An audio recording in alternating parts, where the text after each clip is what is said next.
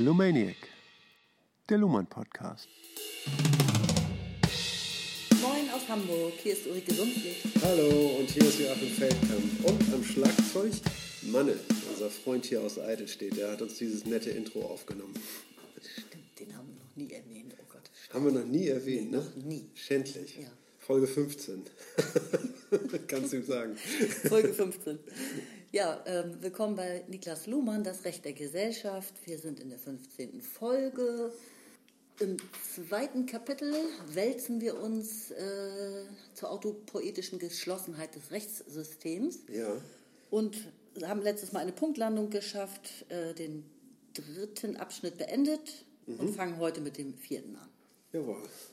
Wir sind auf Seite 62, da geht's heute weiter. Wollen wir starten oder gibt es noch irgendwas zu sagen? Vielleicht, vielleicht, vielleicht, dass wir ein vielleicht, Luhmann vielleicht Wochenende im Sommer machen. Okay. An einer geheimnisvollen Universität in der Nähe von Niederlauch. Jetzt mag man sich fragen, wo liegt Niederlauch? Und das wird nicht verraten.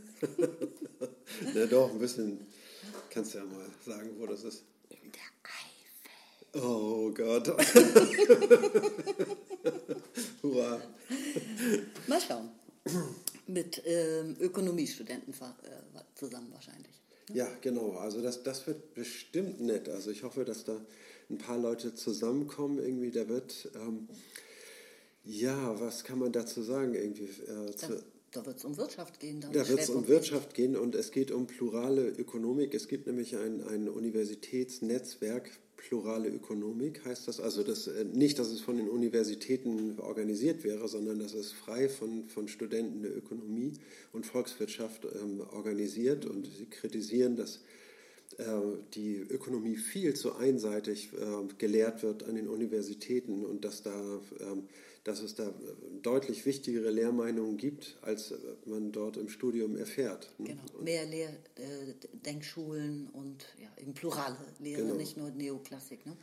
Und diese Leute sind doch tatsächlich interessiert an Niklas Luhmann. Ja, genau. Sie sind interessiert an Niklas Luhmann und Sie wollen uns gerne einladen und wir machen zusammen ein Luhmann-Wochenende und das wird bestimmt saugeil. Ich freue mich schon richtig drauf. Aber vielleicht, vielleicht, vielleicht. Und außerdem muss man erstmal herausfinden, wo Niederlauch liegt. Ja, genau. So, jetzt steigen wir aber ein. Das ist die erste Hürde. Alles klar, gut. Ja, dann starte mal. Einem Vorschlag von Francisco Varela folgend kann man die operative Geschlossenheit eines Systems als Autonomie bezeichnen.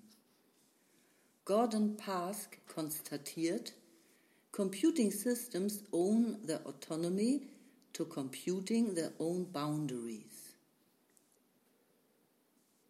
In der sozialwissenschaftlichen Diskussion hat diese Begriffsverwendung eher zu Konfusionen geführt. Wenn wir den autopoetischen Begriff der Autonomie trotzdem nicht wieder einstampfen, sondern beibehalten, so deshalb, weil gerade jene Konfusion zum Nachdenken anregt. Will man die traditionelle, über Nomos assoziierte Fassung des Begriffs beibehalten, so liegt der Erkenntnisgewinn, oder andere würden sagen die Behauptung in der These, dass Strukturen des Systems nur durch die Operationen des Systems erzeugt und jeweils fallweise benutzt oder nicht benutzt, erinnert oder vergessen werden können. Autonomie heißt denn auch wörtlich Selbstlimitierung. So gesehen ist Autonomie nicht gleichbedeutend, sondern eine Konsequenz von operativer Geschlossenheit. Demgegenüber geht die herkömmliche rechtswissenschaftliche Lehre nicht von Operationen, sondern von Personen aus. Die Autonomie des Rechtssystems ist damit durch die Unabhängigkeit der Richter und eventuell der Anwälte gesichert und Unabhängigkeit definiert durch Freiheit von äußeren Pressionen, denen man sich, wenn nicht auf transzendentale Weise, dann jedenfalls über Lebenszeitanstellung und Weisungsungebundenheit in der eigenen Organisation entziehen kann. Niemand wird die institutionelle und politische Wichtigkeit solcher Absicherungen bestreiten. Man hat Erfahrungen nicht nur nach 1933, sondern überall in der Welt. Was Autonomie des Rechtssystems betrifft, kann die Politik an diesen Zugriffspunkten destruktiv wirken. Aber das besagt nichts für den Begriff. In Klammern, schließlich ist ja auch Kaffee nicht das, was schlecht schmeckt, wenn man statt Zucker Salz hineintut. Die Frage bleibt, was Autonomie eigentlich ist, sodass sie auf bestimmte Weise gegen Gefährdungen gesichert werden kann, ja gesichert werden muss. In Klammern der Kaffee in unserem Beispiel so, dass Zucker und Salz in deutlich verschiedenen Gefäßen aufgehoben werden. Als Soziologe tendiert man dazu, die Autonomie von Personen gegenüber Verführungen oder Pressionen ihrer sozialen Umwelt zunächst einmal für einen Mythos oder auch für eine Ideologie zu halten. Wenn aber begriffliche Klärungen ausbleiben, ziehe man sich aus dieser Verlegenheit auf den unbrauchbaren Begriff der relativen Autonomie zurück. Ein gradualisierter Autonomiebegriff ist in der Soziologie ganz üblich, gibt aber gerade empirischen Untersuchungen keinerlei Hinweise, außer den Absurditäten zu vermeiden. In der neueren rechtssoziologischen Literatur reagiert man damit auf Enttäuschungen mit Staatsableitungen oder ähnlichen radikal-marxistischen Ansätzen. Das Recht werde schon dadurch relativ autonom, dass es durch die Geschichte eigener Entscheidungen komplex werde. Das hat aber zur Klärung des Autonomiebegriffs nichts beigetragen. Der Grad der Abhängigkeit bzw. Unabhängigkeit bleibt offen. Keinesfalls können für den Begriff der Autonomie Kausalbeziehungen Anschlag, den Ausschlag geben. Denn dafür alle internen Operationen, wenn man nur weit genug blickt, immer auch externe Ursachen angegeben werden können, würde diese Fassung den Begriff zerstören. Auch von relativer Autonomie könne man dann nicht mehr sprechen und alles hinge davon ab, welche Ursachen und Wirkungen ein Beobachter zur Zurechnung aus, ähm, für Zurechnung auswählt. Wir bevorzugen deshalb einen Autonomiebegriff, der am Begriff Autopoiesis gehärtet ist, also entweder gegeben ist oder nicht und keine Zwischentöne erlaubt. Dass mehr oder weniger Aussagen damit nicht ausgeschlossen sind, sei nur vorsorglich hinzugefügt aber die müssen begrifflich anders eingebracht werden, etwa im Hinblick auf die Komplexität des Systems, das autopoetisch, operativ geschlossen und autonom operiert.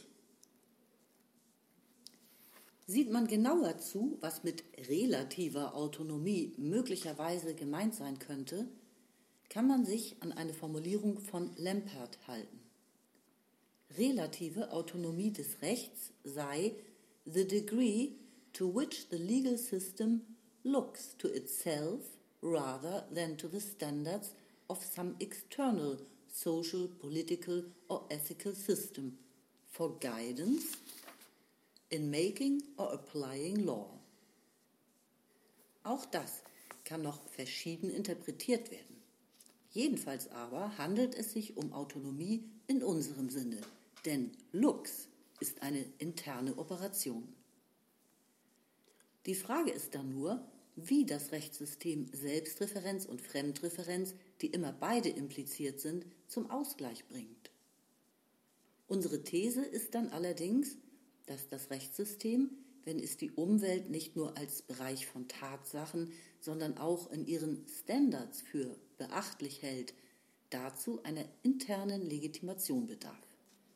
Wir kommen darauf unter sechstens zurück. Okay. So, Zitat Ende. Zitat Ende. So lange haben wir noch nie alles ja. im Rutsch einfach mal vorgelesen. Genau, das war der komplette Abschnitt 4 und wir haben so in der, ähm, in der Vorbereitung haben wir festgestellt, dass es in diesem Abschnitt 4 äh, hauptsächlich um den Begriff der Autonomie äh, geht und zwar aus dem Grund, weil jetzt durch den ähm, äh, durch die Untersuchung von operativer Geschlossenheit ne, tauchte dieser Aspekt der ja. operativen Geschlossenheit auf irgendwie. Ne, und dass, die, äh, dass das Rechtssystem sich autonom bestimmt quasi. Genau, und zwar durch Varela, der mit Maturana zusammen den Begriff der Autopoesis ja geprägt hat. Ne? Genau, genau. Ne? Und, genau. und deswegen muss Luhmann es an dieser Stelle erklären. Mhm. Ja, ich meine, es, es, gab vor allen Dingen noch einen Konflikt, und zwar mit dem, ähm, mit dem juristischen und äh, klassischen Begriff der Autonomie des Rechtssystems. Ne? Das war aber anders zu verstehen. Und zwar ging es da zunächst mal nicht um, ähm, äh, um Kommunikation sondern, und um Operationen des Systems, sondern es ging um Personen. Das heißt, Personen sind autonom, was was völlig anderes ist als ein Kommunikationssystem, was autonom Richtig. ist. Ne? Und ähm, das gehört, sage ich mal, zur begrifflichen und wissenschaftlichen Sorgfalt, sowas abzuarbeiten irgendwie und ähm, ähm, zur Sprache zu bringen, was man grob darüber denkt und das gegeneinander abzugrenzen. Irgendwie. Und ähm, das hat Luhmann hier getan. Und ansonsten ist eigentlich für systemtheoretische Überlegungen irgendwie da wenig Platz irgendwie. Und da haben wir uns gedacht, irgendwie, okay, rechtlich können wir es nicht auseinanderlegen, weil wir ja keine Juristen sind. Ne? Und dann ähm, können wir fortgehen und können eigentlich ähm, darauf zurückkommen, dann, wenn dieser Begriff der Autonomie sich wirklich irgendwie nochmal, äh, wenn er nochmal genauer untersucht wird. Ja, ich meine, es ist interessant, dass er sagt, Autonomie ist äh, eben nicht das Gleiche wie äh, operative Geschlossenheit, sondern eine Folge davon, ja. also eine zeitlich nachgelagert sozusagen, eine Konsequenz. Ja. Wenn operative Geschlossenheit in einem Kommunikationssystem gegeben ist, dann ist das System autonom. Ja. Das, wiederum bedingt das eine jetzt das andere plötzlich, ne? also in diesem ja. Moment. Ja. Wenn man erstmal geschlossen ist und äh, seine eigene Kommunikation und Semantik produziert und ein Code hat, binär kodiert ist und mhm. so weiter, ähm, dann ist man auch autonom von, von Wirtschaft, von Politik, von Gesamtgesellschaft und so weiter. Man mhm. reproduziert seine eigenen Elemente, die eigenen Kommunikationen genau. autonom, ja. unabhängig. Ja, sehr gut erklärt. Ähm, und auf den Begriff relativ könnte man eben noch mal kurz sagen. Also er, er bemerkt ja. ja, relativ bedeutet ja immer, es gibt eine Größe, von der es gerade abhängt und wenn die gar nicht, also die muss man dann immer jeweils nennen, nicht? Also du grinst auch ein bisschen, ja. Es gibt vor allen Dingen soziologisch irgendwie den, ähm, äh, sag ich mal, das ergibt sich aus Untersuchungen, aus soziologischen Untersuchungen, empirischen Untersuchungen, dass die Entscheidungen von Personen ähm, stark geprägt sind durch ihre Umwelt. Ne? Und dass im Grunde genommen geht man immer aus von einem Subjekt, das frei ist, irgendwie sich so oder so zu unterscheiden. Ne? Und dabei ist es tatsächlich so, dass äh, diese Entscheidung, ähm, ähm, wie soll man sagen, Gewohnheitsstrukturen folgt, irgendwie, die sehr absehbar sind und äh, durch die Umwelt geprägt sind. Mhm. Also wer ist da autonom? Irgendwie ist das nicht eine Farce, ist es eine Ideologie oder ist es ein Mythos, irgendwie, dass man, dass man autonom sei, irgendwie das. Ähm, autonom wovon, autonom wozu genau. und in, autonom in welchem Verhältnis und so. Also genau, das, das, ist völlig unbefriedigend alles. Ne? Das, ja. Der Begriff selbst, er sagt ja, der Autonomiebegriff ist gar nicht geklärt. Es wird aber wild ja. rumhantiert mit relativer Autonomie. Genau, das, das heißt also, damit begnügen sich dann die, ähm, die Soziologen, die fügen dann einfach ein relativ autonom hinzu ne, und äh, erkennen vielleicht, dass es äh, für die Funktion des Systems eine gewisse Wichtigkeit hat, dass es da Rollen gibt, die als autonom bezeichnet werden die aber nicht tatsächlich und empirisch untersuchbar äh, wirklich autonom Entscheidungen treffen. Ne? Ja.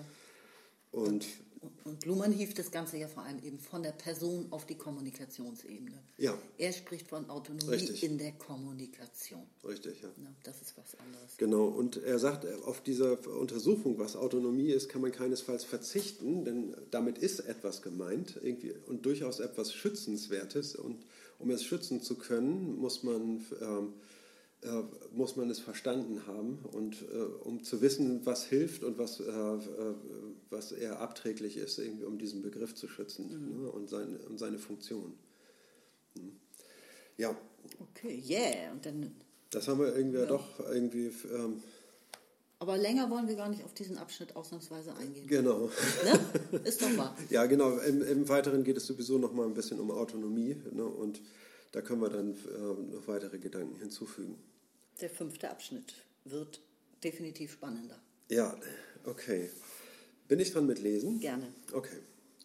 Diesen ersten kurzen Absatz, den nehme ich mir mal gesondert vor. Vier Zeilen sind das nur. Und die lauten, Abschnitt 5, Seite 66, wenn man die operative Geschlossenheit, die autopoetische Selbstreproduktion und die Autonomie des Rechtssystems auf diese Weise beschreibt, Doppelpunkt, welche Kommunikationen sind damit erfasst und wo zieht das System folglich seine eigenen Grenzen?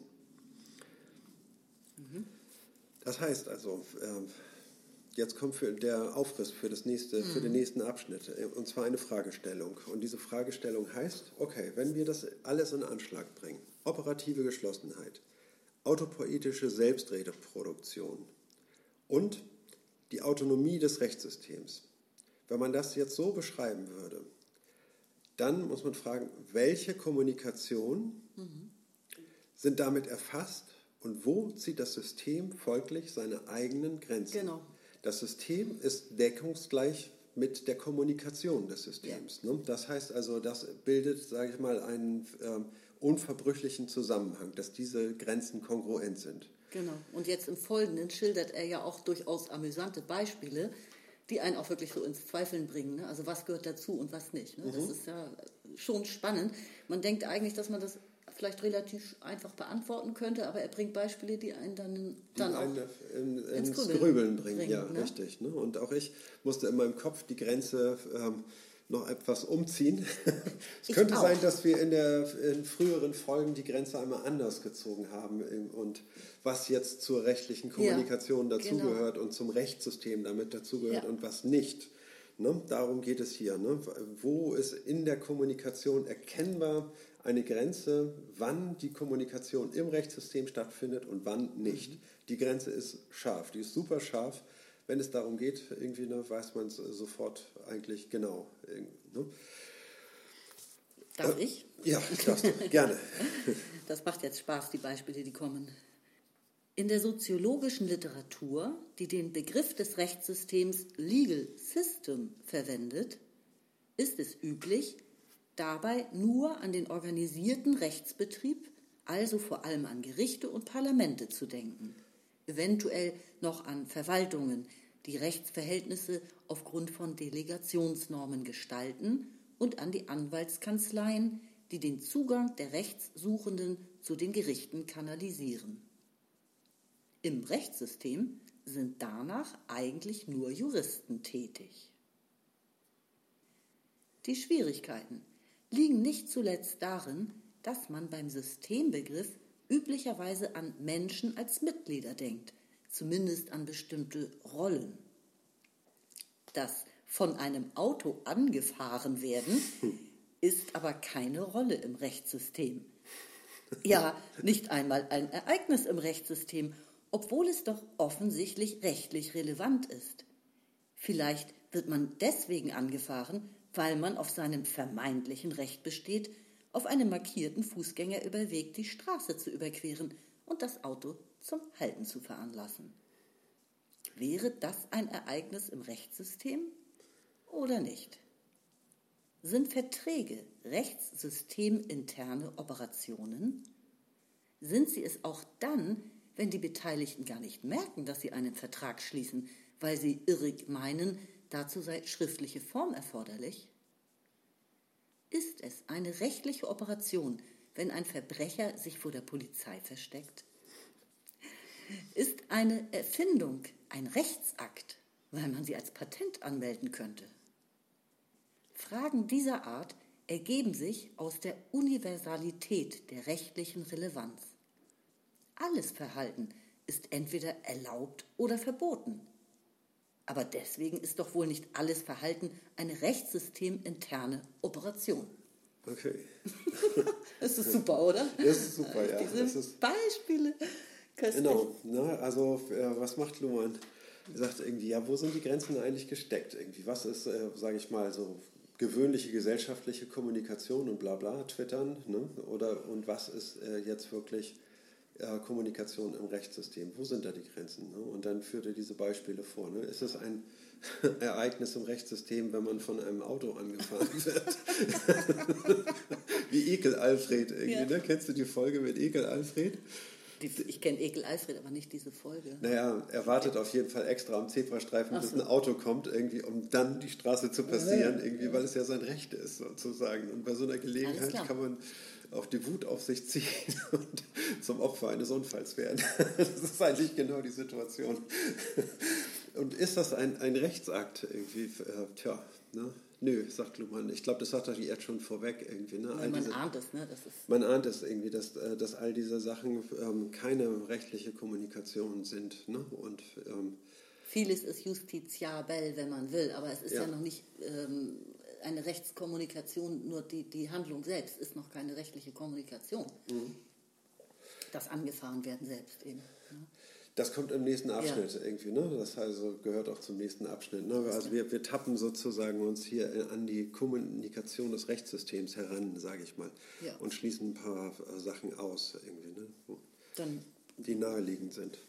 Kommen wir doch jetzt auf festen Grund, oder? Mach ja, dann kommen wir jetzt auf den festen Grund. Bin ich mit dem Lesen dran? Okay. Wir kommen auf festen Grund nur, wenn wir uns daran erinnern, dass soziale Systeme aus Kommunikationen bestehen, die rekursiv auf andere Kommunikation Bezug nehmen und dadurch ihren eigenen Sinn, ihre eigene Anschlussfähigkeit konstruieren. Um sagen zu können, dass eine rechtliche Operation vorliegt, muss also zumindest eine Kommunikation vorliegen und nicht nur irgendein Verhalten oder gar nur der gefährliche Zustand eines Gebäudes, der die Polizei zum Eingreifen veranlassen könnte oder der in England und Schottland rechtlich unterschiedlich beurteilte Aufenthalt von Schafen auf Straßen. Mhm. Scheint da ein großes Ding zu sein. England und Schottland. es genügt auch nicht, jede Benutzung von Rechtsbegriffen oder jede Benutzung von Worten mit rechtlichem Hintergrund zum Beispiel. Die Rechnung bitte im Restaurant. In solchen Verwendungen ist das Recht nur ein Aspekt von Kontakten im täglichen Leben oder in anderen Funktionssystemen.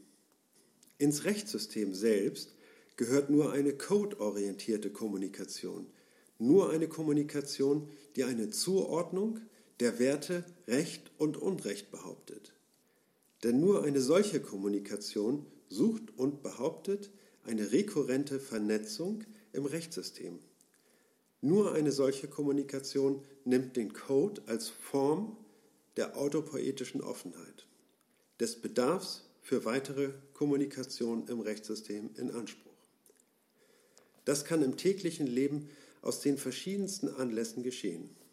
Ein Behördenchef sagt zu der Frau, die gekommen ist, um sich für eine Beförderung ihres Mannes einzusetzen, weil sie sieht, wie sehr er unter der Nichtbeförderung leidet. Ich habe nicht das Recht, mit Ihnen über dienstliche Angelegenheiten zu sprechen. Er sagt es, um sie loszuwerden. Aber dies ist nur sein Motiv.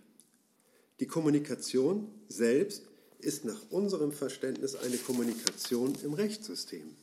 Auch der Vorschlag einer Änderung des Rechts wird, sobald die zu ändernde Norm bezeichnet wird, zu einer Kommunikation innerhalb des Rechtssystems, auch wenn dies von politischen Gruppierungen, Interessenverbänden oder sozialen Bewegungen ausgeht. Man denke etwa an Bemühungen um Änderung des Abtreibungsverbots, um Einführung eines Umweltschutzartikels in die Verfassung, um die Civil Rights in den Vereinigten Staaten. Das war Seite 67 bis 68, der lange Absatz. Also, was, wo ist die Grenze? ähm, Schieß mal den Ball ins Tor. Ähm, naja, also ich meine, eine Zuordnung der Werte Recht bzw. Unrecht äh, muss behauptet werden, muss da angetriggert werden. Ja. Es geht um die Differenz, um die Unterscheidung, die äh, gefragt ist in der jeweiligen Kommunikation. Also ob die Frage, ob sie gefragt ist. Ja. Darum geht es. Genau, genau.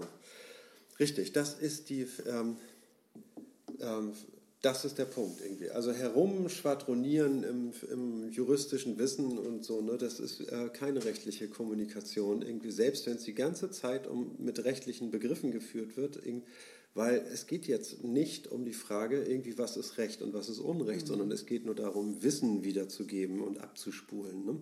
Aber sobald es um die Frage geht, was ist Recht und was ist Unrecht, ist man im System. Genau. Und auch die ganzen Initiativen, die ja auch Gesetzesänderungen ständig vorschlagen, ja. manchmal Gesetzestexte sogar selbst formulieren, umschreiben und so, ja. als Vorschlag für die Politik, ja. die bewegen sich tatsächlich auch im Rechtssystem damit. Die lehnen sich ja weit vor. Zum Beispiel wollen in der, in eine Verfassungsänderung oder was auch immer. Ja, ein Gesetz ändern. Die bewegen sich dann im Rechtssystem. Genau. Ne? Und diese Frau, die äh, in die Behörde kommt, mhm. mit dem Vorgesetzten ihres Mannes spricht und äh, der ihr antwortet, nur um sie loszuwerden, sagt er, äh, ich habe nicht das Recht, ja. über interne Angelegenheiten mit ihnen mhm. Äh, zu reden. So, und dann, ähm, das ist der Rechtscode. Ja. Ne? Ganz klar, irgendwie, es ist Unrecht ne? und deswegen können wir die Kommunikation nur unter bestimmten Anschlussmöglichkeiten ja. fortsetzen, wenn dieses, ähm, wenn sie nicht versuchen, irgendwas rauszufinden, irgendwie nur über diese Behörde oder äh, über interne ja. Angelegenheiten. Ne? Er beruft sich auf ein Recht. Ja. ja. Also wenn man sich auf ein Recht, auf das Recht beruft, ja. ist es eine rechtsrelevante Kommunikation. Ja. Weil das ist dann tatsächlich äh, also justiziabel, falls es nicht stimmt oder, ne? also na, darauf es, kann man sich es, zurückberufen, also der, der andere. nein, nein, nicht deswegen. Es benutzt einfach diesen Code. Ja. Na, es benutzt diesen Code. Ne? Und dieses System ist darauf angeregt, alle fragen sich, was Recht und Unrecht ist. Irgendwie, ne? Zu vielen Gelegenheiten äh, im täglichen Leben ne? fragen sie sich, ob sie das dürfen oder ob sie es nicht dürfen. Ne? Und ähm, das ist, die, äh, äh, das ist eine Form, sage ich mal, die darauf angelegt ist, nicht unbedingt immer vor Gericht zu kommen. Ne? Es ist irgendwie auch völlig offen, ob es tatsächlich ob er das tatsächlich nicht darf, mit dem Ehepartner mhm. über interne Angelegenheiten zu sprechen, irgendwie, weil der Ehepartner ja andere Rechte besitzt. Also möglicherweise stimmt das gar nicht, was er sagt. Ist möglich. Ne? Aber trotzdem ist es Rechtscode. Ne? Er sagt, er behauptet einfach mal, das sei, sei Unrecht. Ne? Naja, vor allem doch, ich denke schon, der, der Anschluss, die Anschlussmöglichkeit besteht ja darin, dass die Frau sich jetzt durchaus auf diese Auskunft beziehen könnte und damit zu einem Anwalt gehen könnte und sagt, er behauptet, er wäre nicht berechtigt sozusagen. Ja. Denkt man Auskunftrechte für Journalisten, denen wird häufig die Auskunft verweigert. Ja. Ne? Das ist eine große Gesetzgebung, die dahinter steckt, die das regelt, was, ja. welche, wenn, ob Behörden und welche Auskünfte sie geben müssen. Ne? Und, so. und das kann, kann man dann einklagen eventuell. Ja. Ne? Also, ist, daran erkennt man die rechtliche Kommunikation, dass, dass man eventuell mit dieser Aussage dann auch zu einem Anwalt gehen könnte. Ja. Ja, aber ich muss sagen, irgendwie, ne, die, allein diese Möglichkeit ne, äh, ist das gar nicht, was, den, ja. äh, was die äh, juristische oder rechtliche okay. Kommunikation ausmacht. Die äh, Kommunikation innerhalb des Rechtssystems mhm. und nicht mhm. außerhalb. Ne. Das ist es nicht, ne, sondern es ist tatsächlich ein, ähm, wie soll man sagen, ein Code, der äh, überall benutzt werden kann ja. ne? und auch überall benutzt wird. Irgendwie, ne? Ich will jetzt nicht vorausgreifen, ne? also, oder doch, wir, wir haben das, äh, das war in diesem Abschnitt ja schon, ähm, das ältere Systemtheorien, also äh, Legal System, ne? Mhm. die haben ähm, äh, die rechtliche Kommunikation nur als die Kommunikation innerhalb ja. der Behörden, der Gerichte, der Universitäten und der, äh, der Universitäten weiß ich gar nicht, ob Ausbildung dazugehört, irgendwie ne, kann ich nicht sagen, aber die haben auf jeden Fall die juristische Kommunikation äh, nur gesehen in der, in der Zentrale, im, im Herzen, sage ich mal, ja. in den Gerichtssälen. Ne? Im Inner Circle sozusagen. Ja. Genau, in der Institution. Die haben mehr ja. die Institution gesehen als, den, äh, als das System, was die Grenzen eben Richtig. ganz anders zieht. Ne? Und Ne, das heißt also, man sieht hier eine Abstraktion ne, rechtlicher Kommunikation mhm. ne, von realen Gegebenheiten, die nur, wie soll man sagen, aus Naivität irgendwie als äh, von so starker symbolischer Wirkung äh, bezeichnet werden. Mhm. Ne?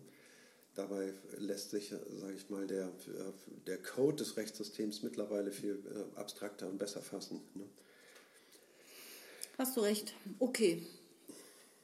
Stimmt, das ist nicht das Ausschlaggebende. Ja. Mhm. Ne? Also man spricht ja einen, einen bestimmten Code ne? und man denkt dabei an etwas sehr Komplexes irgendwie. Was ist dieser Code? Ist das ein Verhaltenscode? Ist das ein, ein äh, nein, es ist ganz einfach irgendwie. Es ist einfach nur die Verwendung dieser Unterscheidung. Ja. Ne? Und sobald man diese Frage stellt und sie erörtert, ist, äh, ist man im Rechtssystem. Mhm. Ne? Prima. Wollen wir weiter? Ja. Hier, Seite 68, zweiter Absatz. Diese Erweiterung dessen, was in den Begriff des Rechtssystems eingeschlossen wird, hat erhebliche forschungspraktische Konsequenzen. Rein quantitativ gesehen operiert das Rechtssystem weitgehend außerhalb des organisatorisch professionellen inneren Kerns. Im Alltag des Rechts herrschen denn auch völlig andere Bedingungen, als man sie sich mit den Augen des Juristen vorstellen würde. Auch hier gilt, anders wäre das Recht nicht als Recht zu erkennen, die harte Ordnung des Codes. Entweder Recht oder Unrecht. Bei aller davon ausgehenden Bereitschaft, sich eventuell zu vertragen. Im Übrigen muss man jedoch beachten, dass das Rechtswissen nicht paragraphenförmig geordnet ist, sondern nur kontextspezifisch gelernt und erinnert werden kann. Man hat in begrenzten Milieus Erfahrungen mit dem, was rechtlich geht. Vielleicht auch mit Trouble Cases, die man zu vermeiden sucht. Jeder Hausbesitzer weiß, was Schwarzarbeit ist. Ob sie sich nun steuerrechtlich oder sozialrechtlich oder einfach durch geringere bürokratische Umständlichkeit auszahlt. Außerdem ist das Recht infolge der Zweiwertigkeit des Codes im Alltag als unsicher und gerade nicht, wie die Juristen meinen oder wünschen, als sicher gegeben. Jede Kommunikation über Recht führt sehr rasch in Unsicherheit. Und selbst der Gang zum Anwalt oder zum Gericht gibt Sicherheit nur in konditionierter, noch nicht definitiv absehbarer Form. Selbst Verfahren werden daher, und alles wird getan, um dies zu bestätigen, als Prozessieren von Ungewissheit erlebt. In Klammern, die juristische Gegendarstellung lautet Unbefangenheit und Unparteilichkeit des Richters. Es gibt im außerjuristischen Alltag des Rechtssystems denn auch keine Vorschrift-Fallrelationen, sondern eher Erfahrungswerte im Umgang mit Recht und vor allem in der Vermeidung entsprechender Unangenehmlichkeiten. Unannehmlichkeiten, ja. Unannehmlichkeiten. Zitat Ende, Zitat Seite 69 Ende. oben. Ja. Also, hm. ne, ver verglichen mit dieser eher traditionellen Form, die juristische, die rechtliche Kommunikation zu umreißen, irgendwie zieht Luhmann die Grenzen sehr viel weiter und sagt, die äh, verlaufen nicht irgendwie innerhalb der, der Institution oder um die Institution herum, sondern Sie äh, umreißen alle Kommunikation, der es um die Frage Recht und Unrecht ja. geht. Ne? Und ähm, damit wird ein, ein Großteil, also sogar die Majorität der rechtlichen Kommunikation findet außerhalb der Gerichtssäle statt. Ja. Ne? Und, Erstaunlich, ja. Weil, es, äh, weil das Recht quasi wie ein Medium ist, ne? in dem man, äh, das man äh, jederzeit, sag ich mal, verwenden kann. In der Kommunikation mhm. ist es eben möglich, irgendwie in ein die Medien zu wechseln. Ne? Und, ähm, und im Medien, Medium der Kommunikation, sage ich mal, eine Kommunikation fortsetzen. So, ne? Was irgendwie wie ein Zwiegespräch anfängt, wird irgendwie äh, in einem anderen Medium, irgendwie nämlich wirklich um die Frage, was Recht ja. und Unrecht ist, fortgesetzt und ist damit innerhalb des Rechtssystems. Ne? Also äh, medientheoretisch gibt es da auf jeden Fall eine Verknüpfung. Ne? Okay. Interessant fand ich auch noch, dass äh, die Unsicherheit, die durch den Code, durch die Zweiwertigkeit des mhm. Codes gegeben wird. Mhm. Also Juristen sehen es genau anders. Die meinen Richtig. eben, wir haben doch so viele Regeln sozusagen. Ja. Das ist alles nicht so unsicher, sondern ja. gut geregelt.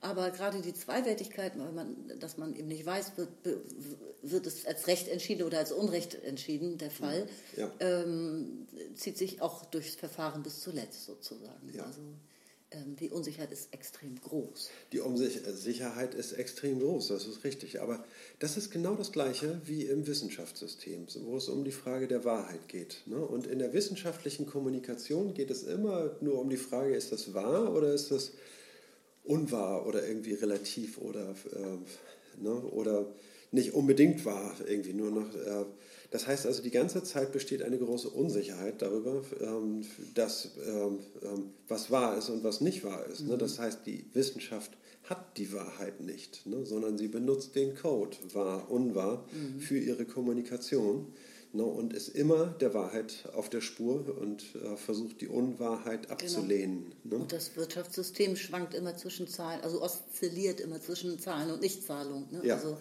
das geht immer hin und her, die Grenze wird ständig gekreuzt sozusagen.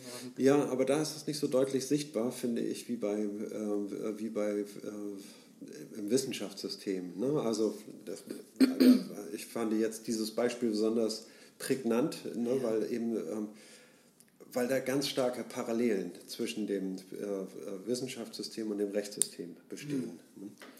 Ich finde, dass die Ähnlichkeit doch sehr groß ist, weil ähm, in, in, jedem Unternehmensalltag ist es doch so, dass es ständig darum geht, sozusagen, wird gezahlt oder müssen wir zahlen und so weiter. Zahlt derjenige oder zahlt er nicht? Müssen wir das zahlen? Also das ist doch auch ein ständiges Hin und Her. Es gibt keinen, also auf Reichtum kann man sich nicht ausruhen sozusagen, ne? ja, weil man okay. immer wieder weiß, dass man ihn verlieren ja. kann. Ne? Das, ja. Dieses äh, ständige Hin und Her, finde ich, die große Unsicherheit ist da auch. Ich verstehe, was du meinst. Ja, ja, alles klar. Ne? Es geht darum, Verträge, Verträge einzuhalten und das Entscheidende, die wichtige Information, zahlt er oder zahlt er nicht. Genau. Ne? Und ja. dass das vom Anfang an irgendwie, ne, wenn der Vertrag geschlossen wird, irgendwie ein Projekt geplant wird, irgendwie, ne, wo lange Zeit nichts passieren wird, ne, geht es immer schon um die Frage, zahlt er oder zahlt er nicht? Ganz ne? genau. Ja, also das meine ich, diese Unterschreibt er den Vertrag ja. oder schreibt er ihn nicht? So, ne? Es geht am Ende immer um die Frage, zahlt er oder zahlt er nicht? Ja. Ne? Damit ist alles, wenn er alles macht, die Verträge unterschreibt, am Ende nicht zahlt, ja, dann ist nichts gewonnen. Er muss zahlen. Das ist das Entscheidende. Ne? ja. Okay. Ja, Prozessieren von Unsicherheit. Das Prozessieren von Unsicherheit, Ungewissheit. Ne? Ungewissheit, ja. Ja, das ist die. Es gibt eine große Unsicherheit, was Recht und was Unrecht ist. Ne? Und, äh, und die Frage stellt sich äh, uns immer wieder. Ne? Und, und diese Ungewissheit bleibt bis vor Gericht irgendwie. Deswegen führt man schließlich äh, Prozesse, weil es eben ganz ungewiss ist, irgendwie was Recht ist und was nicht ist. Und die Parteien, es muss ein Verfahren geben, in dem, sage ich mal, die Aussagen geklärt werden ne, zwischen Anklage und Verteidigung und die äh, Darstellung der Motive und so weiter, ne, bis man, bis da ein klares Bild raus wird. Eher kann man das nicht entscheiden. Ne? Mhm. Und auch der Gang zum Rechtsanwalt, sagt er, ist, äh, äh, ja, wie soll man sagen, er kann nur wenn dann Beziehung vorstellen, ne, und man sagen kann, irgendwie, naja, ist es so oder ist es nicht so? Ne? Man, äh, bleibt, es bleibt immer alles ungewiss. Ne? Genau. Entscheidend ist nur, was am Ende der Richter sagt, irgendwie, ne, wenn es dann vor, äh, tatsächlich zum Prozess kommt. Ne? So ist es. Und dann beruft man sich auf seine Unparteilichkeit ne, und seine Autonomie. Ne? Das ja. ist die Autonomie, wo die, der Richter, ne, der, äh, wieso, was hat er davon, wenn er dem einen Recht gibt oder nicht? Oder so. Er hat selber nichts davon. Ne? Deswegen ist er vertrauenswürdig. Ne? Genau. Das ist aber die Autonomie einer Person, eben gebunden an eine Stelle. Ja. Gesichert durch Lebenszeitanstellung und solche Sachen. Eben was, das, was Luhmann meinte, ist genau. was völlig anderes ne, als die ja. Autonomie des Rechtssystems. Genau, genau. Ja? Die Autonomie des Rechtssystems bezieht sich ja darauf, wo diese Grenze zwischen Recht und Unrecht zu ziehen ist im Einzelfall. Ne? Und dann. Ähm, und welche Kommunikation eben relevant ist fürs System. Ja. Gut. Wo? 69. 69, erster Absatz, ne? Ja. Aber auch dies muss als Rechtssystem interner Sachverhalt verstanden werden. Denn Ungewissheit ebenso wie Angewiesenheit auf milieuspezifische Kontakte mit dem Recht sind Folgen der binären Kodierung und sie kommen überhaupt nur vor, wenn die Rechtsfrage gestellt wird. Die operative Schließung des Systems wird gerade dadurch bestätigt, dass es diese verschiedenen Perspektiven innerhalb des Systems und deshalb ein hineinorganisiertes Beobachten von Beobachten gibt. Das Rechtssystem ist und bleibt wohl aus zahllosen verschiedenen Anlässen aber immer nur intern reizbar. Es ist, wie man mit Heinz von Förster sagen kann, gegenüber Anlässen undifferenziert kodiert oder besser vielleicht indifferent kodiert. Es gibt also keinen Input in rechtliche Kommunikation in das Rechtssystem, weil es überhaupt keine rechtliche Kommunikation außerhalb des Rechtssystems gibt.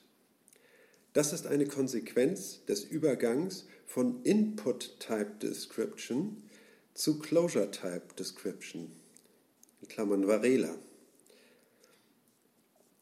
Und es ist eine Konsequenz der These, dass nur das Rechtssystem selbst seine Schließung bewirken, seine Operationen reproduzieren, seine Grenzen definieren kann. Und dass es keine andere Instanz in der Gesellschaft gibt, die sagen könnte, dies ist Recht und dies ist Unrecht. Wenn sie es täte, wäre sie ja gleich schon wieder drinne in der Kommunikation. Also, das ist ein, spannendes Kapitel mit, äh, also ähm, mit einer, geradezu mit einer Offenbarung dieses Input-Type Description und Closure-Type Description. Na, da bin ich aber froh, weil das hat bei mir kein Offenbarungs irgendwas äh, hervorgerufen. Ich bin ja vom Beruf. freut er sich. ich bin ja vom Beruf Programmierer. Ich weiß nicht, ob ich es schon mal erwähnt habe, aber ähm, damit verdiene ich meine Brötchen. Und ähm, Input-Type und Closure-Type, ich arbeite mit, ja, mit Inputs und mit Closures, aber diese abstrakten Grundlagen der Kybernetik, die sind an sich unbekannt. Also ich habe nur praktisches Wissen, sage ich mal, in Programmierung, nicht dieses abstrakte, theoretische, ne, was Heinz von Förster äh, entwickelt hat und Varela. Ne, das sind ja auch Systemtheoretiker, ne, die ganz abstrakte Formen von Systemen und, äh, äh, untersucht haben. Ne? Könntest du die Weltöffentlichkeit denn über den Unterschied zwischen in, wie heißt das? Input-Type und Closure-Type aufklären? Ich versuche eben nochmal äh, den Kontext hier zu kriegen bei Luhmann, ne, um dann diese Frage zu klären. Ne, ähm, damit es einen Sinn hat, dass ich das erkläre. Ich will ja kein ähm, informatisches Wissen hier vom Stapel lassen. Ähm, also die ähm, Rechtskommunikation ist äh, durch, den, äh, durch den Code, sag ich mal, definiert. Ne? Alles, was diesen Code verwendet, ist im Rechtssystem. Ne? Und jetzt ist mhm. die Frage, okay, dann untersuchen wir dieses System und fragen, wie kommt jetzt das Rechtssystem zu seinen Inputs irgendwie. Ne? Und da müssen wir schon sagen, haha, ne? Das ist schon, das wäre ein Fehler, das so zu betrachten. Ja die, dieses Inputs. System sind keine Inputs, genau. sondern alle Kommunikation, die äh, beginnt gleich als rechtliche Kommunikation. Ja, ich verstanden. Und kann nicht erst importiert werden mhm. in die rechtliche Kommunikation. Ne? Also das sind nicht klassische Inputs, ne? wie ja. Und da hat Heinz von Förster diesen Begriff einer Maschine gefasst, die mit einem Input mhm. versorgt wird und dann ein Output ergibt. Ja. Ne? Und und das wurde als ein System äh, bezeichnet irgendwie. Nein, aber wir meinen Systeme in einem ganz anderen und sehr viel komplexeren Sinne. Ne? Das heißt also selbstorganisierte Systeme. Und die sind so selbst organisiert, irgendwie, dass es zwischen dem System mhm. und der Außenwelt keinen unmittelbaren, keine unmittelbare Transaktion gibt. Genau. Also es Reize, kann, nur Reize. Ja. Irritationen. Irritationen, äh, ja, die jeweils mit den eigenen Mitteln beantwortet werden, also mit der eigenen Kommunikation, mit, wenn, sie, wenn es dann nötig ist, darauf zu antworten. Ja, es bedarf einer Vermittlung. Ne? Wir haben das äh, zwischen System und Umwelt. Ne? Und das sieht um, ungefähr so aus. Wir haben zwei Begriffe, äh, die wir erstmal auseinanderhalten müssen. Und zwar Außenwelt und zweitens Umwelt. Ne? Die Außenwelt des Systems ist quasi gemeint unabhängig. Das, das Außen, der Raum, in dem das System ist, irgendwie, ne, ist ähm, außerhalb des Raumes irgendwie und wäre auch da, wenn das System nicht da wäre. Das ist die Außenwelt. Die Umwelt ist systemrelativ zu verstehen. Sie bezeichnet, sage ich mal, ähm, das, dasselbe, nur sich selber ausgenommen ne, und äh, das System selbst ausgenommen, und, äh, aber diese Umwelt wird durch das äh, System selbst produziert ne? und wird quasi als eine, ähm, ja, wodurch äh, wird, äh, sage ich mal, dieser... Durch Beobachtung. Ich meine, das System beobachtet seine Umwelt und konstruiert sie dadurch sozusagen. Ganz richtig, ganz richtig irgendwie. Ne? Aber die Außenwelt und die Umwelt, ne? da stellen wir uns einen Raum vor und eine Zeit vor ne? und was gefüllt ist mit, mit lustigen Dingen. Und ne? das, ist, das ist die Außenwelt. Ja. Wie konntest du das nur erraten? Aber äh, wir, äh, jetzt kommt etwas hinein, was unbedingt erforderlich ist, damit das System sich mit der, äh, mit der Außenwelt verknüpfen kann. Und das ist die Beobachtung. Mhm. Was ist die Beobachtung? Die Beobachtung ist ein Closure. Das ist in der Programmierung eine... Ein systeminterner Vorgang, eine Operation. Genau, es ist eine, eine Funktion, die vorbereitet ist und die eine Stelle offen lässt ne? Und äh, darauf wartet, dass diese Stelle irgendwann gefüllt wird und dann anspringt und äh, sozusagen ihre Funktion funktionieren lässt, sozusagen. Ne? Das, sind, äh, das ist in der Programmierung, sage ich mal, in der objektorientierten Programmierung mit Events ein ganz normaler Vorgang. Irgendwie, ne? Das heißt also, es, es, werden Objekte geschaffen und die reagieren auf Ereignisse. Und, äh, und sowas ist in der Sprache der Soziologie gesprochen der Beobachter. Ein, mhm. Es ist dort ein, eine Funktion ne?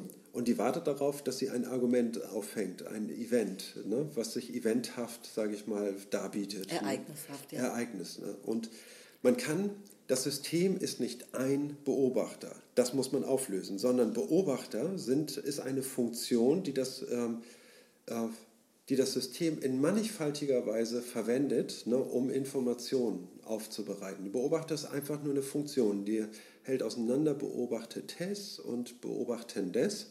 Mhm. Ne, und das ist, sage ich mal, die ähm, Form der, ähm, der Verarbeitung. Ein Reiz, ein Licht. Ne? muss immer noch umgesetzt werden in ein Bild und, muss, und aus diesem Bild müssen die Umrisse des Gegenstandes hervorgehoben werden und diese Umrisse des Gegenstandes, äh, denen muss ein bestimmtes Verhalten zugesprochen werden mhm. und, und, und. Ne? Und all das muss vermittelt werden. Ne? Und diese, äh, die Funktion, die das genau vermittelt, ne? diese bunten Reize aus der Außenwelt zu Objekten in unserer Umwelt. Ne? das leistet der Beobachter ne? durch eine ganz einfache Form eigentlich, indem er äh, bestimmte Dinge auseinanderhält und, äh, und in eine bestimmte Form bringt. Bei, wir kennen es von Kant, Kants Kritik der reinen Vernunft beginnt mit den Formen der Anschauung, mit Raum und Zeit. Ja. Und damit meint, äh, intendiert er besonders die äh, Newtonsche Physik ne? und er sagt, Raum und Zeit sind die Formen unserer Anschauung, in denen wir die Gegenstände, sage ich mal, mhm. äh, uns hinein vorstellen. Dazu ist ein, das leistet unsere Anschauung. Ne? Ja, die Anschauung ist der Beobachter von Luhmann. Ne? Also genau, die Anschauung mit seinen Formen. Ne? Und genau dasselbe gibt es hier im Rechtssystem. Ne? Es gibt eine, sage ich mal, Dimension, eine sinnhafte Dimension, wenn man äh, äh, sagt, Recht und Unrecht lässt sich überall unterscheiden alles, was äh, bei ganz, ganz vielen Dingen, die in unserer Welt passieren, lässt sich äh, Recht und Unrecht in Frage stellen. Ne? Und, und das ist durchaus wichtig für uns, irgendwie auf, äh, auf diese Fragen zu klären. Es ist, sage ich mal, durch diesen Code Recht und Unrecht wird ein, sage ich mal, eine Sinndimension eröffnet, ne? wie bei in der Newtonschen Physik Raum und Zeit eine, eine Sinndimension, sage ich mal, uns eröffnen. Da kann man nämlich messen und da kann man in Beziehungen setzen in Raum und Zeit und kann die Materie endlich untersuchen. Ne? Und äh, dasselbe äh, gilt für den Code, äh, für den Rechtscode. Ne? Und der Absatz endet ja auch damit, dass es keine andere Instanz gibt in der Gesellschaft, ja. die diesen Code bedienen kann, diese Differenz. Äh Warum nicht? Warum kann es den nicht geben? Weil sie sich dann im Rechtssystem befinden. Automatisch. Ja. Und ein, nur ein Teil des Rechtssystems. Also deswegen ja. kann von außen nichts vorgegeben werden. Es muss dann ja noch wirklich in das Rechtssystem rein, irgendwie, wenn es vorgegeben ist. Irgendwie. Und damit ist sozusagen jeder, jemand, der diesen Antrag bringt, irgendwie ne, automatisch in der rechtlichen Kommunikation genau. eingeschlossen. Das ist ja der Geniestreich von Systemen, finde ich. Ja. Ne? Dass sie eben wirklich autonom sind. Nur sie können. Ja. Sie genau. haben einen Code und das das finde ich wirklich. Ich möchte so gerne ein System designen. Da hätte ich so eine Lust zu. Welches könnte uns denn noch mal fehlen? Ich hätte eine Idee. Aber das ist jetzt hier nicht Thema. Ja, das kann man dann programmieren, kann man sowas. Ne? Also man kann ja, es gab ja mal diese Plattform Second Life, ne? da haben sie die, mhm. ne? da ja. wurde in einer Welt gebaut, die eine einzige Welt ist, in der es Dinge gibt, die andere Leute programmieren können. Da kann jeder sozusagen seine Items in diese Welt hinein programmieren und andere können sie dort finden in dieser Welt. Ganz schräges Ding. Ja, abgefahren. Ich weiß auch nicht, was ja. daraus wurde außer Sucht ist, äh, und Wahnsinn. Ist eingeschlafen irgendwie. Ist ein tolles Projekt gewesen, aber für, mehr für die Fantasie und für die Kunst als für, den, als für die Programmierung. Oder für den User. Ne? Da ist da nicht viel zu holen gewesen. Oder die Userin. Oder die Userin, ja. Weiter? Ja. Seite 69 unten. Wohlgemerkt, die Bezugnahme auf den negativen Wert Unrecht hat denselben Zuordnungseffekt wie die Bezugnahme auf den positiven Wert Recht. Es kommt darauf an, dass die Kommunikation sich der Regulierung durch den Code unterstellt. Aber es kommt natürlich nicht auf die Worte an, sondern auf das Verstehen des gemeinten Sinnes. Mhm. Die Garantie der Selbstzuordnung von Operationen zum System und damit der operativen Schließung des Systems erfordert einen einzigen Code als binären Schematismus, der andere Codierungen und dritte, vierte, fünfte Codewerte ausschließt, aber natürlich nicht jeden Gebrauch weiterer Unterscheidungen blockiert. Dass der Code die Einheit des Systems im System vertritt, ist nicht durch eine oberste Norm garantiert, denn das würde auf einen infiniten Regress oder, wie wir noch sehen werden, auf eine Paradoxie hinauslaufen. Der Code selbst ist keine Norm. Er ist nichts anderes als die Struktur eines Erkennungs- und Zuordnungsverfahrens der gesellschaftlichen Autopoesis. Immer wenn auf Recht bzw. Unrecht referiert wird, ordnet sich eine solche Kommunikation dem Rechtssystem zu. Sie ist anders nicht als zugehörig erkennbar, anders nicht anschlussfähig. Das Recht der Gesellschaft realisiert sich über die Code-Referenz und nicht über eine wie immer hypothetische oder kategorische, vernünftige oder faktische Erzeugungsregel. Das hätte ich gerne nochmal ohne Klammer, den letzten Satz. Den möchte ich mir gerne nochmal auf der Zunge zergehen lassen. Okay. Der klammerfreie letzte Satz lautet, das Recht der Gesellschaft realisiert sich über die Code-Referenz und nicht über eine Erzeugungsregel.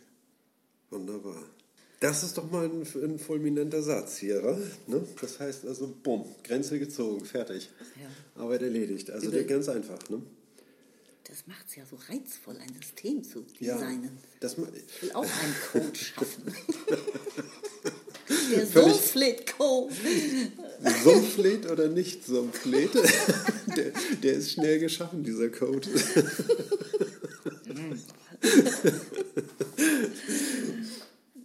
Das ist toll. Also, okay. Was sagt Herr Feldkamp dazu? Also, ähm, der Code ist eine äh, ziemlich saubere Sache. Er macht irgendwie, er schafft einen klaren Schnitt. Ne? Man, man, muss ihn nochmal verdeutlichen, irgendwie wie dieser Code anzuwenden ist. Es, wir haben eine Unterscheidung Recht und Unrecht. Ne? Und wir befinden uns nicht etwa im Rechtssystem, wenn wir über Recht sprechen und außerhalb des Rechtssystems, wenn wir über Unrecht sprechen. Nein, nein, nein. Sondern wir befinden uns im Rechtssystem, wenn wir diese äh, Unterscheidung Recht-Unrecht verwenden. Ne? Mhm. Das ist, äh, ähm, sei, sage ich mal, für die logische Vorstellung irgendwie nochmal wichtig zu betonen, ne? dass das äh, klar ist. Und dadurch zieht das System seine Einheit zusammen. Das System bezeichnet seine Einheit durch die Verwendung dieser Unterscheidung. Mhm. Ne? Und dadurch, dass es seine Einheit ähm, aufzeigt, zeigt es auch seine Grenzen auf ne, und sagt irgendwie da, wo es verwendet wird. Ne. Und jetzt geht es nochmal um die Frage, um den Titel des Buches, der heißt Das Recht der Gesellschaft. Und da sieht man, dass es sich bei Recht nicht um Institutionen handelt, sondern um einen Kommunikationscode, um ein Kommunikationsmedium, was die ganze Gesellschaft trägt. Ja. Ne? Und Schön, nicht ja. durch Institutionen, durch Institutionen zwar vielleicht bedient wird, ne? mhm. aber das Entscheidende und Wichtige an dem, äh, an dem Rechtssystem ist, dass es ein, ein Code ist, der der Gesellschaft gehört, ne? der der Gesellschaft eigen ist. Hm? Ja, und es kann nur einen geben. Es kann nur einen Code geben. Also der Code ist keine wir Norm. Wir sprechen immer über denselben Code. Ne? Genau. Ne? Wenn wir sprechen, darüber sprechen, irgendwie, was ist Recht oder so, ne? soll man das jetzt irgendwie vielleicht irgendwie humanistischer fassen irgendwie ja. und dann man kommt mit einem humanistischen Begriff um die Ecke und sagt irgendwie, ähm, äh, das ist Unrecht, was ihr äh, macht, was, äh, wie ihr mit Menschen umgeht. Aus humanistischer so, ne? Sicht. Und genau, so das wir sind haben. Wir haben das Recht. Ne? Und sie begegnen sich sozusagen, da begegnen sich politische Parteien, sage ich mal, im Medium der Politik nämlich irgendwie, ne? Mhm. wo es dann um die Frage geht, was soll denn jetzt Recht sein? Ne? Aber sie sind im selben Medium Recht. Sie, das ist eine Kommunikation im Rechtssystem, auch wenn sie ganz unterschiedliche Auffassungen davon haben, ähm, was Recht sein soll. Genau, man, also ausgehend von dem einen Code, von dem es nur einen geben kann, sind ja. weitere Unterscheidungen möglich, sagt er ja auch. Also man kann dann eben Kategorien schaffen ne? und mhm. eben jetzt nach ethischen Maßstäben einen Sachverhalt beurteilen zum Beispiel ja. oder nach ökonomischen ja. Maßstäben und so weiter äh, oder sozialen Gesichtspunkten. Aber die, die, die Leitunterscheidung, die Leitdifferenz äh, ist immer über allem. Und genau. davon kann es eben nicht mehrere geben. Richtig. Ne? Ja, das ist das Sensationelle, finde ich eben auch. Ja, es ist wirklich, es ist wirklich sensationell. Also plötzlich wird alles ganz einfach. Ne? Es ging ja auch darum, ähm, Komplexität zu reduzieren. Also wenn wir uns so eine Systemtheorie vornehmen, ne, dann sagen wir, äh, was können wir uns davon versprechen? Wir können uns davon versprechen, dass dieses Durcheinander irgendwie von rechtlicher Kommunikation ne, durch ähm, durch eine Theorie so strukturiert wird und die Komplexität dieses Systems so reduziert wird, dass es äh, verstehbar wird mhm. und dass man ähm, verstehen kann, ob man jetzt im Sinne des Rechtssystems oder gegen das Rechtssystem handelt. Ne? Und diese Komplexitätsreduktion wird hier quasi demonstrativ vorgeführt und plötzlich wird alles ja. ganz leicht. Also an dieser Systemtheorie gibt es ja viel Schwieriges. Ne? Aber hier sind wir an einem Punkt, wo man sagt irgendwie, aha, okay, mhm. das ist jetzt, jetzt wird es einfach. Ja, das ne? ist unglaublich, was sich da ja. durch die ganzen, äh, ich meine, wir sind auf Seite 70, ja, ja. und immer noch so in Anführungszeichen in den Vorbemerkungen, so fast, das nicht ganz, aber ähm, so viel Arbeit, nur um dann dieses Wenige da herauszuschälen. Genau. Ne? Also ja. einzigartige Funktion für die Gesellschaft, operative Schließung, binärer Code, ja. so als wirklich die, ja, früher hat man gesagt, die Essenz, ne? so, also die essentiellen, die Merkmale, die Wesensmerkmale, die entscheidenden Merkmale ne? ja. von Funktionssystemen. Genau, ne? die Einheit des Systems ist gefunden. Ne? Wir haben jetzt aber noch über wenig äh, Inhaltliches gesprochen, so, ne? aber jetzt wissen wir, worüber wir reden. Ne? Das ist, kommt mir auch so vor wie, wie das Cogito ergo sum von Descartes, irgendwie nur so ein Wendepunkt. Ne? Cogito ergo sum, das ist jetzt die erste Erkenntnis. Ne?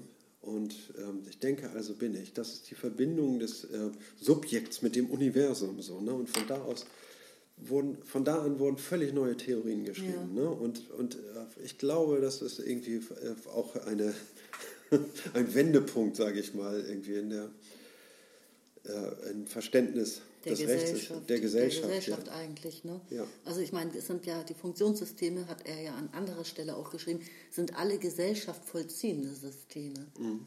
Das darf man ja auch nie vergessen, dass sie ja. Teile der Gesellschaft sind und immer die Gesellschaft zugleich vollziehen. Ja. Du hast eben nochmal gesagt, das Buch heißt Das Recht der Gesellschaft. Genau. Es vollzieht Gesellschaft. Ja. Durch Codes. Genau. Er hat sich vorhin einmal irgendwie mit einer Äußerungen über radikal-marxistische mhm. Ansätze ne, und äh, Bemühungen, sage ich mal, die man dann, wenn, wenn, es um Autonomie geht, irgendwie, ne, was man da jetzt für theoretische Register zieht, irgendwie. Ne, ja. Da hat er ein wenig abfällig, sage ich mal, über Marx gesprochen, aber ich meine, das da sollte man jetzt nicht so ernst nehmen, sondern äh, ich denke auch, dass diese Perspektive, die Luhmann hier gerade aufmacht, irgendwie, ne, und zwar indem er zeigt, irgendwie, dass die ähm, Rechtskommunikation der Gesellschaft gehört. Ne? Ist das ein, revolutionärer oder Gedanke oder nicht. Es ist ein revolutionärer Gedanke ne? und eine, ähm, wie soll man sagen, also Luhmanns Denken macht durchaus ähm, Kritik und die Formulierung von Kritik durchaus erst möglich. Hm? Genau. Und das ist äh, also so grundsätzlich, sage ich, mal sehe ich das an, irgendwie manche halten Luhmann für unkritisch ne? und ähm, Ach, überhaupt nicht. Ja, Luhmann hat auch noch viel mehr Marx-Kritik geübt, total sachlich natürlich wie immer, ja. in dem Buch Die Wirtschaft der Gesellschaft. Mhm. Ähm, ganz hervorragend und auch auf eine Art und Weise, ja. wie sie die meisten Marxisten mit Sicherheit noch nie gehört haben. Und immer mit großer Anerkennung auch. Ne? Also das ist nicht so, dass er, äh, also das sind, sind natürlich irgendwie zivilisatorische Errungenschaften, Karl Marx. Ne? Also und das Kapital irgendwie, ne, kann man ja gar nicht anders sagen. Das wird jeder sagen irgendwie, ne, wenn er mal ein bisschen in sich zurückgeht. Naja, also, gut, dass wir darüber gesprochen haben. Na prima, wollen wir hier einen Strich machen heute? Ja, schon. Seite 70 machen wir heute unseren Strich und setzen dann nächstes Mal wieder an und können aus dem Vollen schöpfen. Prima. Bis zum nächsten Mal. Bis zum nächsten Mal. Einen wunderschönen Abend. Tschüss. Tschüss. Nachklapp. Nachklapp. Ist was aufgefallen. eine Sache hätte ich, habe ich nachgeschlagen und das war jetzt wirklich äh, für mich eine kleine Offenbarung, denn ähm, als Programmierer sind mir Closures durchaus ähm, bekannt gewesen und äh, als etwas, was ich in meinem Beruf irgendwie öfter mal verwende, irgendwie wenn es darum geht, ähm, ja, etwas zu programmieren. no, und ähm, ich habe heute nachgeschlagen, was Input Types und Closure äh, äh, Types sind oder Input Type Description und Closure Type Description. Und ähm, dabei ist Folgendes rausgekommen. Irgendwie Input Type Description ist in der klassischen Kybernetik dieses Modell von Heinz von Förster mit der Input-Output-Maschine, äh, mhm. ähm, ne? die ähm, die eine Beschreibung dadurch hat, irgendwie, was sie eben, wie sie eben einen Input in Output umsetzt. Ne? Und dann geht es um die Frage, ist solch eine Maschine komplett beschreibbar? Ne? Wenn sie trivial ist, ja. Wenn sie nicht trivial ist, und dann nein, dann ist sie nicht beschreibbar. Ja, ne? Dann verändert sie ja mit jeder äh, Operation ihren eigenen Zustand. Genau. Ne? Und kann ihre eigenen Operationen als Input wieder in sich selbst einführen. Ne? Richtig? Richtig, ja. ja. Richtig. Ja, und ähm, das ist der, ähm, ähm, ich mal, der Boden, auf dem äh, eine Folgetheorie steht, die sagt, an, an einer bestimmten Stelle ist diese Input-Type-Description äh, zu schwach, nämlich wenn es um die Selbstbeschreibung von Systemen geht, ne, die, wie, wie das Rechtssystem eben auch. Das Rechtssystem beschreibt sich selber. Es braucht dabei eine, eine Selbstbeobachtung. Ne? Mhm. Und ähm, dann ist diese äh, und dann muss das Rechtssystem sein eigenes Beobachten beobachten. Ne? Das heißt, wir haben ja darüber gesprochen, mhm. dass es keine außerhalb äh, keine Kommunikation, rechtliche Kommunikation außerhalb des Rechtssystems ja. gibt. Ne? Die ist immer schon im Rechtssystem. Ne? So und jetzt wird dieser ähm, dieser Code, Recht, Unrecht, der wird quasi, der ist ein Closure, ein sogenannter, eine Funktion, eine Beobachterfunktion, ne, die immer erforderlich ist, sobald, also wenn das Rechtssystem durch irgendwas getriggert werden soll, gestört werden soll, wenn irgendwas in, im Rechtssystem sich bewegen soll, ne, ja. dann muss es durch einen solchen Closure durch irgendwie. Das heißt also, dass eine ähm, ein, ein Reiz, ein Impuls, sage ich mal, wie ein Autounfall. Ne? Das ist ja so ein Ereignis, sage ich mal, in der Au Außenwelt ne? und mhm. was noch nicht mal Kommunikation ist. Ne? Ja. Und damit das in das Rechtssystem gelangt, irgendwie muss es diesen Closure, sage ich mal, äh, vollziehen, nämlich die äh, in eine Kommunikation transformiert werden. Das heißt also, das macht die Polizei auch, ne? die nimmt eine Aufnahme eine Unfallaufnahme ne, und verwandelt es zunächst mal in Sprache ne, und äh, übergibt es dann vielleicht dem Staatsanwalt ne, oder als eine Bestätigung an den Rechtsanwalt, irgendwie, den man dann später zur Rate zieht, mit. Ne, und damit ist es in die Kommunikation in das Rechtssystem eingetreten und kodiert worden. Ne. Ja, das, das ist ein, dieser Prozess, den würde man Closure-Type nennen? Ja, man, oder was heißt nein, das? das? ist die, das ist die Beobachtungsfunktion. Ne? So funktioniert Beobachten, ne? indem ja. eine Funktion angewendet wird auf einen Gegenstand und damit, sage ich mal, eine, nicht ein Input erzeugt werden, sondern das ist eine, systeminterne Operation. Ne? Das heißt, die, das ist immer schon drinne, die ist immer schon drinne, diese Operation im System. Ne? Und, ähm, aber dieser Input, Autounfall, ne? Mhm. der kommt da rein irgendwie. Ne? Und dann wird er durch diese Operation zu etwas systemintern gemacht, was überhaupt erst durch das System wahrnehmbar ist. Ja. Ne? Und das System muss immer schon eine Operation vollziehen, damit überhaupt etwas wahrnehmbar wird. Ne? Und das ist das Beobachten. Das ist Strong Stuff, aber ich habe mich total gefreut vorhin irgendwie, ne, weil plötzlich ist Programmierung und, äh, und Systemtheorie ganz dicht zusammengerutscht. Ja, irgendwie, ne? Das war irgendwie, ich dachte, das ist ja verrückt solche Systeme lassen sich programmieren. Tatsächlich, ne? Also, Kybernetik könnte auch die Philosophie ablösen. Das ist ein schönes. Das, war die, äh, wie hast du es genannt? Nachklapp. Nachklapp, okay, das war der Nachklapp. Ciao. Jetzt aber wirklich. Auf Wiederhören.